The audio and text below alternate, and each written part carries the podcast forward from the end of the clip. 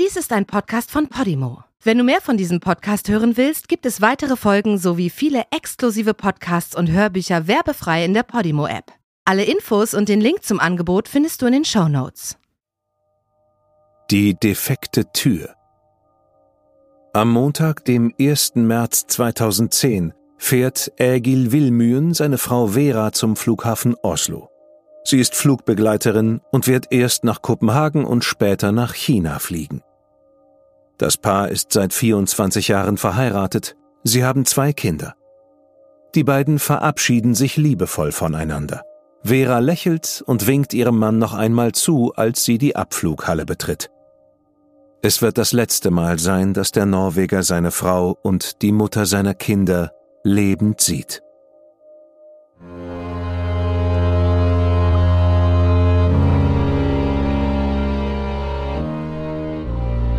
Du hörst Morden im Norden. Eine Podcast-Serie über einige der aufsehenerregendsten Mordfälle Skandinaviens. Was du hier gleich hören wirst, beruht auf einer wahren Begebenheit. Recherchiert und nacherzählt von Anne-Lea Landstedt. Diese Nacherzählung basiert auf der Berichterstattung diverser Medien zum Sachverhalt dieser Tat. Einige Details wurden ausgelassen und von der Beurteilung des Verbrechens und des Täters sehen wir ab, weil ein Urteil bereits durch die Justiz gesprochen wurde. Bedenke bitte, dass einige der hierin geschilderten Details starke emotionale Reaktionen hervorrufen können. Besonders deshalb, weil es sich um das Leben und den Tod von echten Menschen handelt.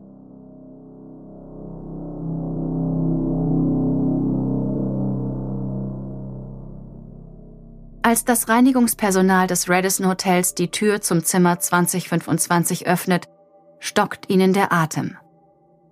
Auf dem Boden vor ihnen liegt eine Frau, leblos, blutüberströmt. Das Zimmer ist das reinste Chaos. Möbel sind verrückt worden, Lampen umgeworfen. Offenbar hat die Frau um ihr Leben gekämpft. Wie es aussieht, wurde sie zusammengeschlagen und möglicherweise erstochen. Die Hotelleitung lässt sofort den Personaleingang absperren, während die Polizei die Sicherheitsvideos des Hotels sichert und die nähere Umgebung absucht. Ihr Ziel ist es, die mögliche Tatwaffe oder besser die Tatwaffen zu finden. Vera Wilmün wurde zuletzt lebend gesehen, als sie zusammen mit ihrer Kollegin Massi Seib Blockstar in den Aufzug des Hotels steigt. Massi steigt im 18. Stock aus während Vera zwei Stockwerke höher fährt. Die Zuweisung der Zimmer erfolgt nach dem Zufallsprinzip. Es war ein Glücksspiel, sagt Massi Seib Blockstar später der Polizei. Es hätte auch mich treffen können.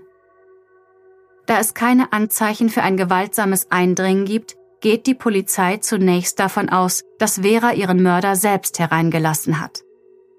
Es gäbe aber noch eine andere Variante. Es sieht so aus, als wäre sie in ihrem Zimmer überrascht worden, so der Leiter der Kopenhagener Mordkommission, Ove Dahl. Wir glauben, dass sie ein zufälliges Opfer ist. Vera wurde neben dem Bett gefunden. Sie war vollständig bekleidet und es gibt keinen Hinweis darauf, dass sie Opfer eines Sexualverbrechens wurde.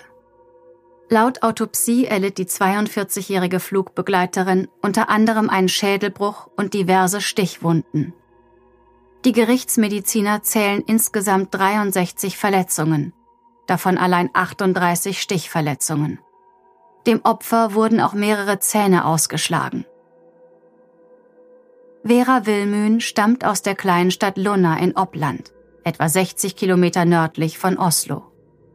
Die Wilmüns stehen sich sehr nahe und Vera verbrachte nahezu ihre gesamte Freizeit mit ihren Liebsten. Sie war auch bei Kollegen und Fluggästen sehr beliebt. In Lunna ist man in tiefer Trauer über diesen schmerzlichen Verlust. Der ortsansässige Pfarrer ist gefordert. Dies ist für alle eine schwere Zeit. Es ist nun bereits der dritte Todesfall in der Stadt innerhalb von drei Wochen. Bei einem Traktorunfall und einem Zusammenstoß mit einem Zug sind bereits zwei Menschen ums Leben gekommen. Nun muss erneut jemand in Luna zu Grabe getragen werden. Die Bestürzung ist groß. Es ist auch der Pfarrer, der die Familie von Vera über ihren gewaltsamen Tod unterrichtet. Keine leichte Aufgabe. So etwas den Kindern sagen zu müssen, ist furchtbar. Das ist nun schon die dritte Familie, der der Pfarrer solche Nachrichten überbringen muss. Viele Kinder wenden sich nun an den Geistlichen. Sie haben Angst, auch ihre Eltern zu verlieren. In Luna wird ein Gedenkgottesdienst für Vera Wilmühen abgehalten. In der gesamten Kirche gibt es keinen freien Platz mehr. Alle haben Kerzen und Blumen mitgebracht. Vor Veras Bild stehen drei rote Rosen, je eine von ihren Kindern Veronika und Alexander und eine von ihrem Ehemann Ägil. Nach der Trauerfeier schreibt die Familie einen offenen Brief, der in der Presse veröffentlicht wird. Wie konnte das passieren? Es ist so unfair, sinnlos und unerträglich, sich vorzustellen, wie sehr sie gelitten hat. Man sagt, das Leben geht weiter. Aber wie kann es das? Sie war so fröhlich, lebensbejahend. Sie sorgte immer für eine positive Atmosphäre. Wir haben einen unbeschreiblichen Verlust zu beklagen. Die Ermittlungen laufen unterdessen auf Hochtouren. Einige Beamten sitzen zusammen mit dem Hotelmanager im Radisson Hotel, wo eine provisorische Einsatzzentrale eingerichtet wurde. Das Hotel verfügt über 245 Kameras und das Team sichtet nun das Videomaterial aus der Mordnacht. Schnell fällt ihnen ein bestimmter Mann auf. Irgendetwas an ihm ist seltsam. Die Beamten können es nicht in Worte fassen, aber er fällt ihnen auf. Der Mann betritt das Hotel um 17.20 Uhr. Er ist gut gekleidet, mit feiner Jacke und einem weißen Hemd. Kurze Zeit später erscheint er im Casino und geht anschließend in die Lobby, wo er den Aufzug nimmt. Eine Stunde später ist er wieder zu sehen. Er hält eine Schlüsselkarte und irgendetwas Weißes in der Hand. Der Mann geht zurück ins Casino und begibt sich für kurze Zeit zu den Spielautomaten. Die Kameras nehmen ihn erneut auf, als er das Hotel verlässt. Nach Ansicht des Leiters der Mordkommission Uwe Dahl erfordert die Lösung eines Mordfalls eine Mischung aus Können, Glück und Dummheit, wobei sich letzteres auf die Täter bezieht. Der Mann auf den Videos begeht einen folgenschweren Fehler. Er gewinnt im Casino ein paar hundert Euro und wird deshalb registriert. Die Ermittler haben also einen Namen. Marian Klita. Der 58-jährige Rumäne ist bereits vorbestraft. Er wurde in seiner Heimat wegen Mord, Gewalt, Betrug, Waffenhandel und Diebstahl verurteilt. Eine ansehnliche Liste. Im Jahr 1985 erschlug er den bekannten rumänischen Dissidenten und Dichter Görge Ursu. Dieser war sein Zellengenosse im Gefängnis, als Marian dort wegen Einbruchs einsaß. Laut Klita war der rumänische Sicherheitsdienst für den Mord verantwortlich. Erst zehn Jahre später kommt die Wahrheit ans Licht. Klita gesteht, seinen Zellengenossen getötet zu haben. Er wird zu 20 Jahren Gefängnis verurteilt, aber nur acht Jahre später entlässt man ihn auf Bewährung wegen guter Führung. Am Montag, dem 1. März, ist er auf der Suche nach Geld. Ursprünglich hat er vor, in ein benachbartes Haus einzubrechen, entscheidet sich dann aber für das Radisson Hotel. Er spielt ein wenig im Casino und nimmt dann den Aufzug nach oben. Mit einer Flasche Wodka und einer Eisenstange in der Tasche steigt er im 20. Stock aus und schlendert den Flur entlang. Dabei entdeckt er, dass die Tür zu Zimmer 2025 einen Spalt offen steht. Ich fand es seltsam, dass die Tür offen steht. Ich wollte nur Bescheid sagen, aber es hat niemand geantwortet. Ich sah, dass der Fernseher an war und ging rein. Ich rief Hallo auf Englisch, erklärte er später. Vera hat gerade geduscht und liegt angezogen auf dem Bett, um sich kurz auszuruhen. Sie hat gerade noch mit ihrem Mann telefoniert und dann den Fernseher angeschaltet.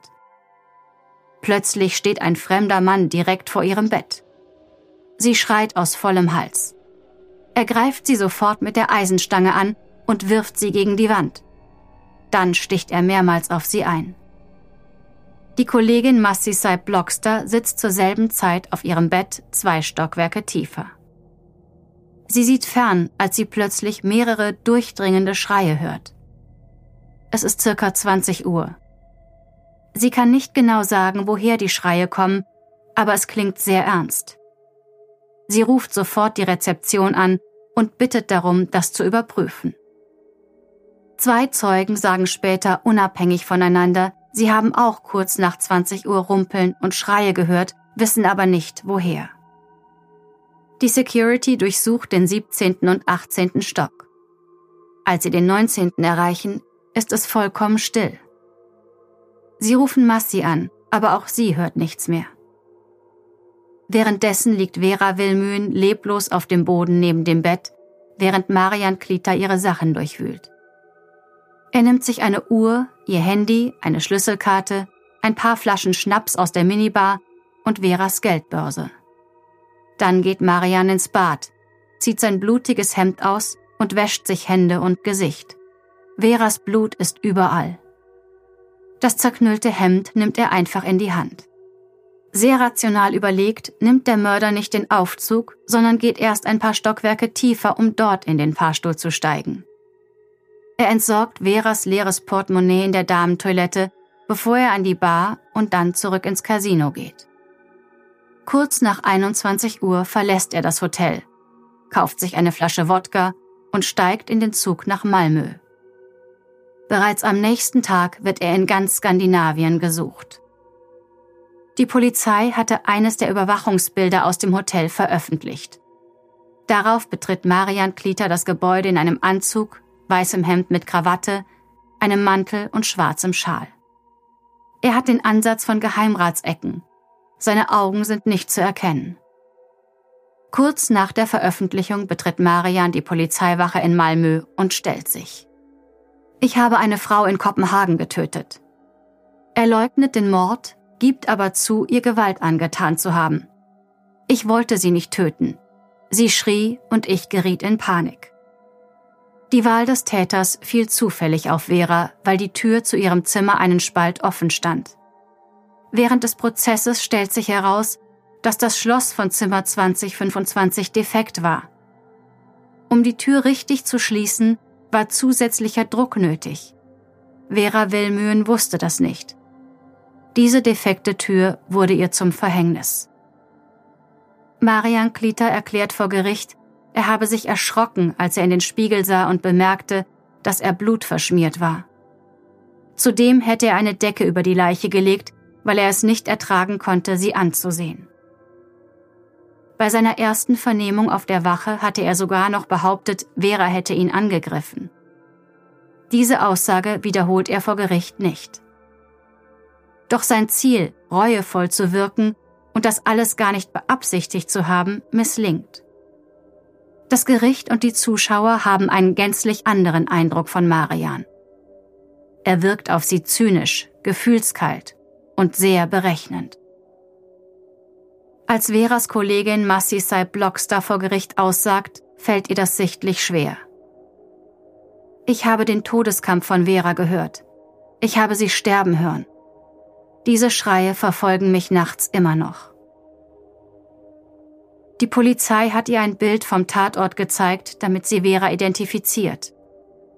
Diesen schrecklichen Anblick wird sie nie wieder vergessen. Vera ist von einem Monster getötet worden. Der Angeklagte wird aus dem Saal gebracht, kurz bevor Massi in den Zeugenstand geht. Sie möchte sein Gesicht nicht sehen müssen. Es würde sie sonst in ihren Albträumen heimsuchen. Sie hat es bereits schwer genug. Ich habe angefangen, alles doppelt zu überprüfen. Beim Einchecken schreibe ich mir auf, wo die anderen wohnen. Und ich fahre nicht mehr mit Fremden im Aufzug, es sei denn, sie haben eine Schlüsselkarte. Wenn nicht, tue ich so, als hätte ich etwas vergessen und steige aus, um einen anderen Aufzug zu nehmen. Im Zimmer muss ich mich ständig vergewissern, dass die Tür verschlossen und die Sicherheitskette ordnungsgemäß angebracht ist. Es hilft dem Angeklagten auch nicht, dass er sich weigert, mit seinem Verteidiger zusammenzuarbeiten. Zudem beschwert sich Marian auch über die Polizeiberichte, die seiner Meinung nach fehlerhaft sind. Seine psychologische Untersuchung ergibt, dass er zur Tatzeit voll zurechnungsfähig war. Aber ich habe psychische Probleme, sagt er. Ich leide. Der Ehemann von Vera Wilmühn und ihre beiden Kinder sind bei der Eröffnung des Prozesses im Februar 2011 anwesend. Sie wollen dem Mörder in die Augen sehen. Ich bin froh, dass ich den Mann sehen konnte, der meine Mutter als letzter lebend gesehen hat, sagt die 17-jährige Tochter anschließend der Presse.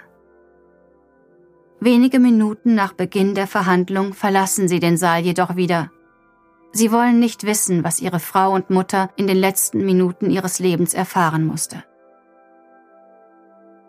Marian Klieter wird des Mordes an Vera Wilmühen für schuldig befunden und zu 14 Jahren Gefängnis und lebenslanger Ausweisung aus Dänemark verurteilt.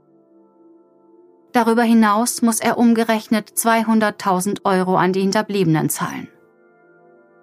Kurz bevor der Richter das Urteil verkündet, sieht er die Staatsanwältin an und sagt, das ist doch nicht möglich.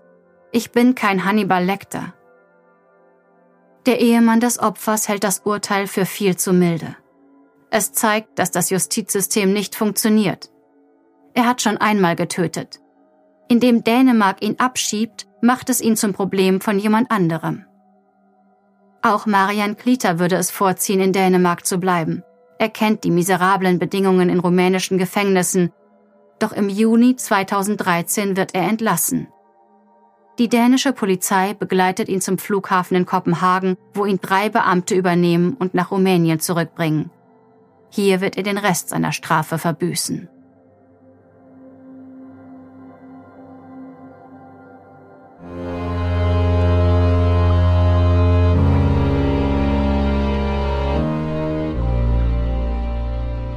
Die deutsche Fassung der Serie Morden im Norden ist eine Produktion der Fritzton GmbH.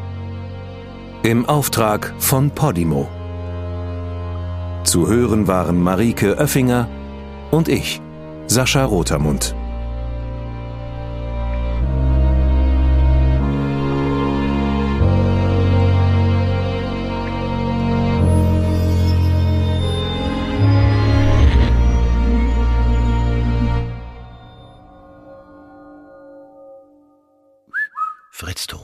In der Podimo-App hörst du tausende Podcasts und internationale Hörbücher aller Genres.